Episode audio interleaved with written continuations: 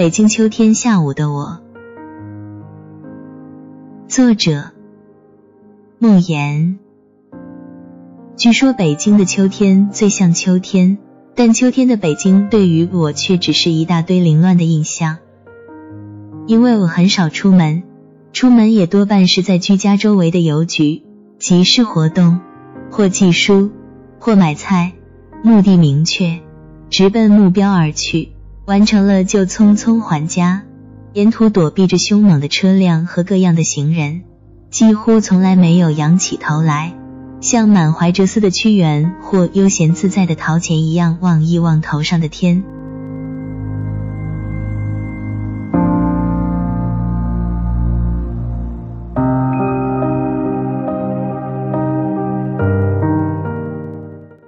据说北京秋季的天是最蓝的，蓝的好似澄澈的海。如果天上有几朵白云，白云就像海上的白帆；如果再有一群白鸽在天上盘旋，歌哨声声，欢快中蕴含着几丝悲凉，天也就更像传说中的北京秋天的天了。但我在北京生活这些年里。几乎没有感受到上个世纪里那些文人笔下的北京的秋天里美好的天，没有了那样的天，北京的秋天就仅仅是一个表现在日历牌上的季节，使生活在用空调制造出来的暧昧温度里，很少出门的人忘记了它。北京秋天的下午，我偶尔去菜市场采买。以前，北京的四季。不但可以从天空的颜色和植物的生态上分辨出来，而且还可以从市场上的蔬菜和水果上分辨出来。但现在的北京，由于交通的便捷和流通渠道的畅通，天南海北的水果一夜之间就可以跨洋越海的出现在世上。尤其是农业科技的进步，使季节对水果的生长失去了制约。比如从前。中秋节时，西瓜已经很稀罕，而围着火炉吃西瓜更是一个梦想。但现在，即便是大雪飘飘的天气里，菜市场上照样有西瓜卖。大冬天卖海南岛生产的西瓜不算稀奇，大冬天卖京郊农村塑料大棚里生产的西瓜也不算稀奇了。世上的水果蔬菜实在是丰富的，让人眼花缭乱，无所适从。东西多了，就没有好东西了。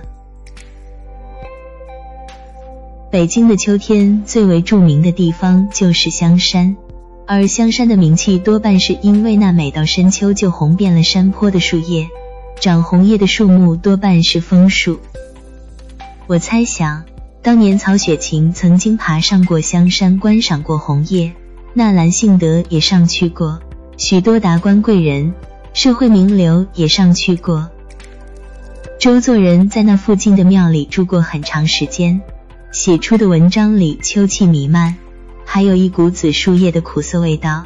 我在北京生活了近二十年，始终没去过香山，但似乎对那个地方并不陌生。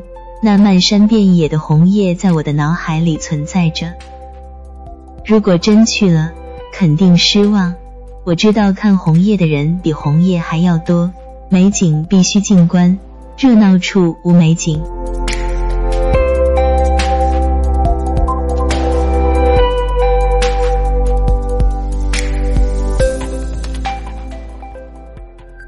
现在是北京秋天的一个下午，我打破下午不写作的习惯，坐在书桌前，回忆着古人关于秋天的诗句，来结束这篇文章。八月秋高风怒号，倦我屋上三重茅。秋风忽洒西园泪，满目山阳笛里人。枫叶纷纷落叶多，洞庭秋水晚来波。古人有悲秋之说，大概是因为秋天的景象里昭示着繁华将逝，秋天的气候又暗示着寒冷将至，所以诗中的秋天总是有那么几分无可奈何的凄凉感。但也有唱反调的，李白就说：“我觉秋心意，谁云秋心悲？”刘禹锡说：“自古逢秋悲寂寥，我言秋日胜春朝。”杜甫说：“无边浪木萧萧下，不尽长江滚滚来。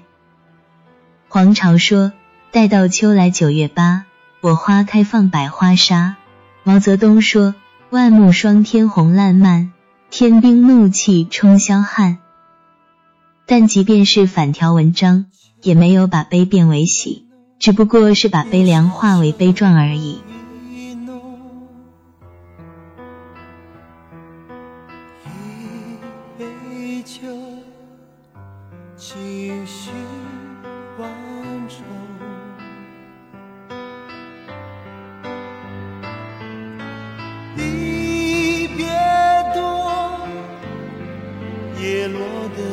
世界离别多握住你的手放在心头我要你记得无言的承诺。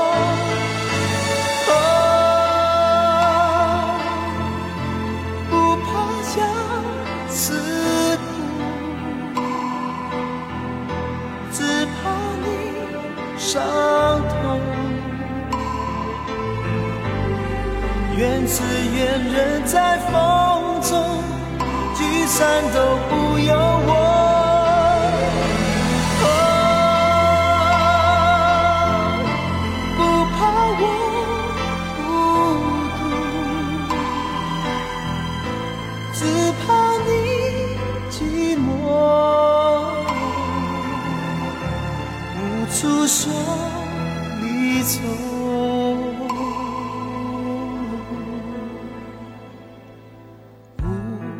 秋风，漫天回忆无秋风，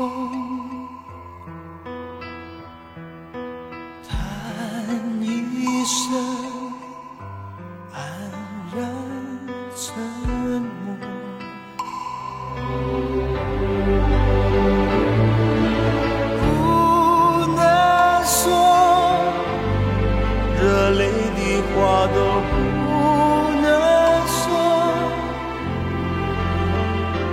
紧紧拥着你永远记得你曾经为我这样的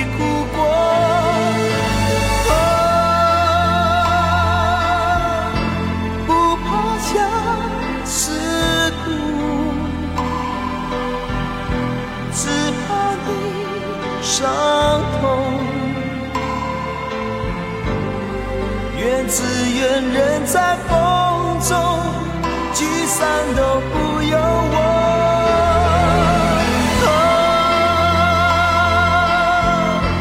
不怕我孤独，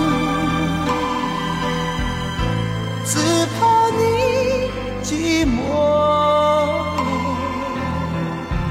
无处说离愁。